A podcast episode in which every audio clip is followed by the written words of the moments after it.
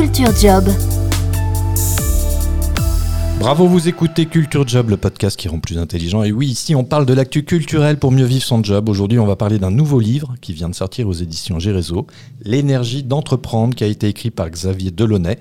Je vais vous le présenter dans un instant, mais pour l'heure, ce livre est destiné à vous qui réfléchissez à faire le grand saut, à basculer dans la peau d'un chef d'entreprise, prendre les rênes de votre destin professionnel entre vos mains.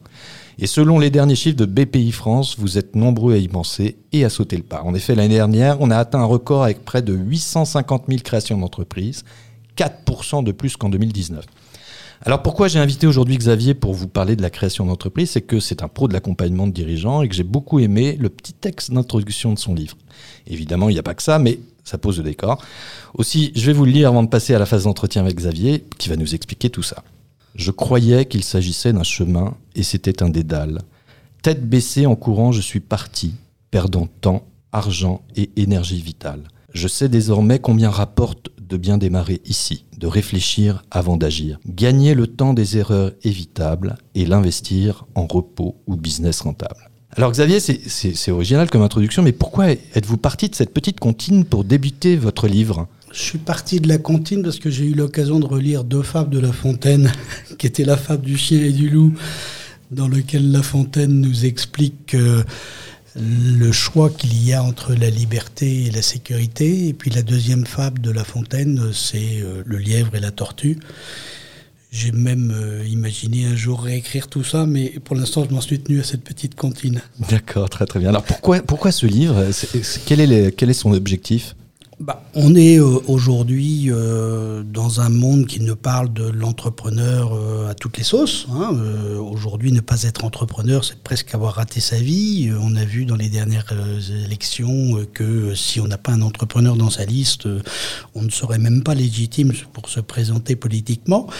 Donc l'entrepreneuriat, c'est un statut, c'est une identité, c'est un rôle qui fait rêver tout le monde et qui fait rêver notamment beaucoup de salariés qui n'ont plus de travail ou qui ont un travail qui ne les satisfait pas suffisamment. Et dans la doxa actuelle, le, si on a envie d'entreprendre, il faut quitter l'entreprise, avec comme corollaire que ne resterait, c'est inconditionnel, dans l'entreprise que des gens qui n'ont pas l'esprit d'entreprise. Ça, ça m'a chiffonné.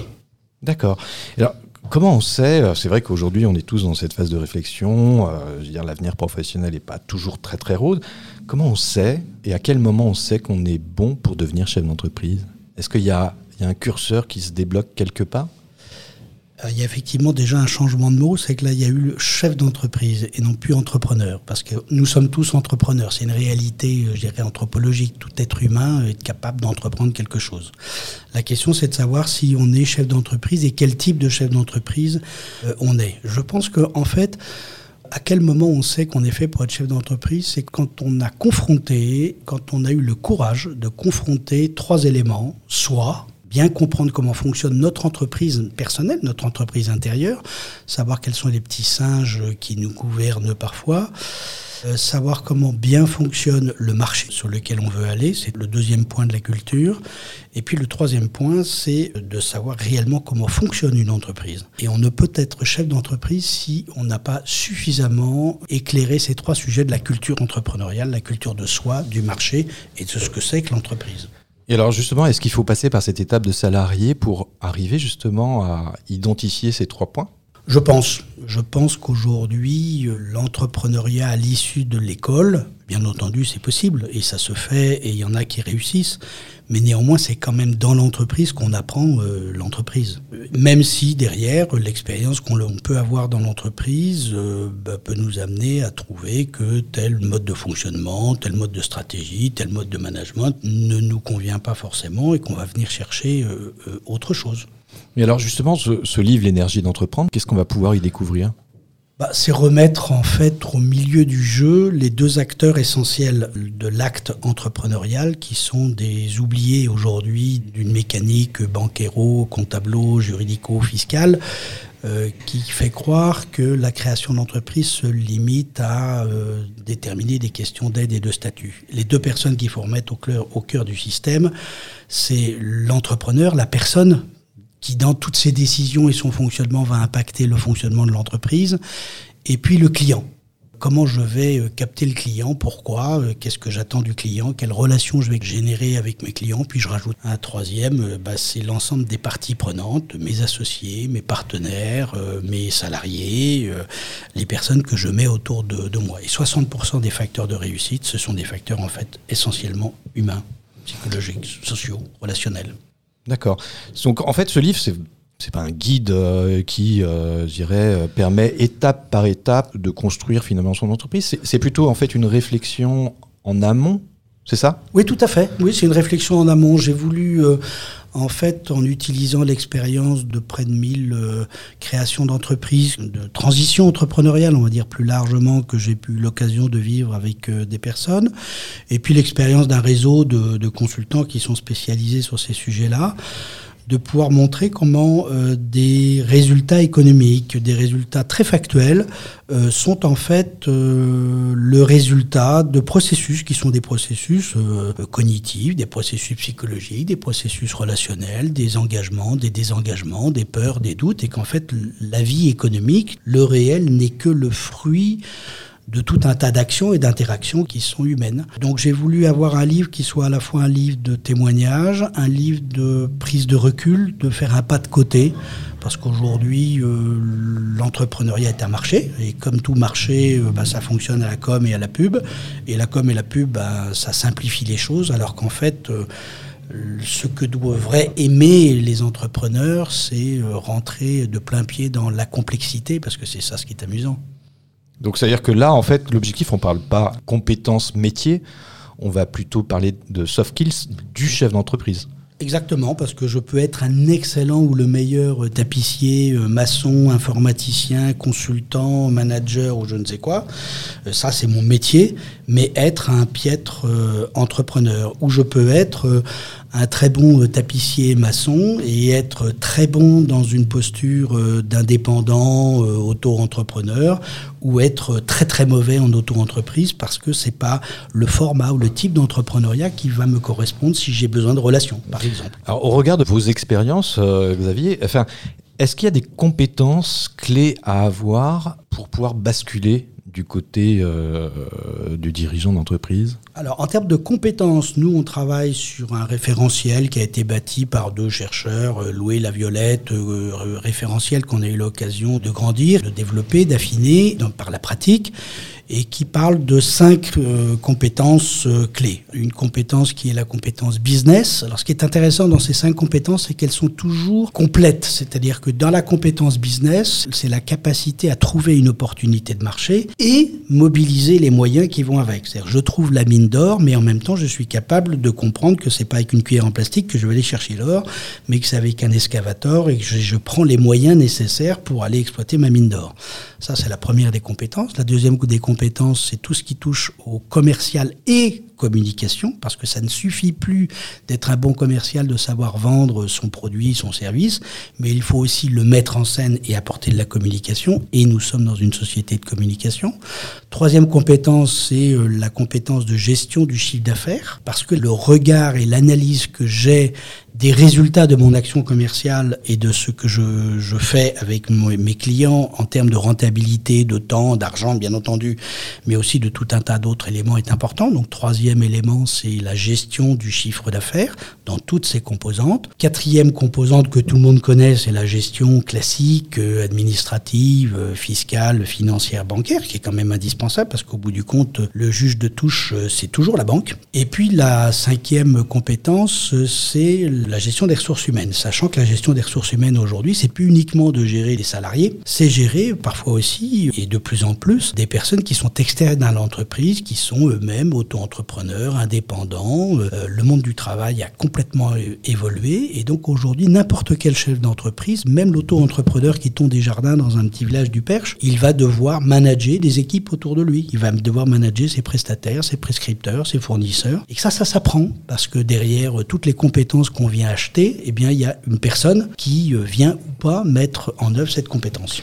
C'est vrai que ces cinq compétences clés, finalement, elles sont pas acquises. immédiatement, ça nécessite du temps. Et aujourd'hui, il y a ce qui est surprenant, c'est qu'il n'y a que 30% des chefs d'entreprise qui se font accompagner au moment de, la, de leur lancement, c'est ça? Oui, à peu près. Alors, euh, le mot accompagnement est d'abord est un mot qui est aujourd'hui galvaudé, hein, c'est devenu un mot valise. Euh, tout le monde dit accompagner, mais en fait, accompagner, c'est quand même un processus qui est un processus long de transformation, de marcher à côté de quelqu'un pour l'amener à vivre des transformations personnelles, euh, professionnelles. Et il n'y a que 30% qui passent dans des structures professionnalisées. Alors, quel type de structure par exemple?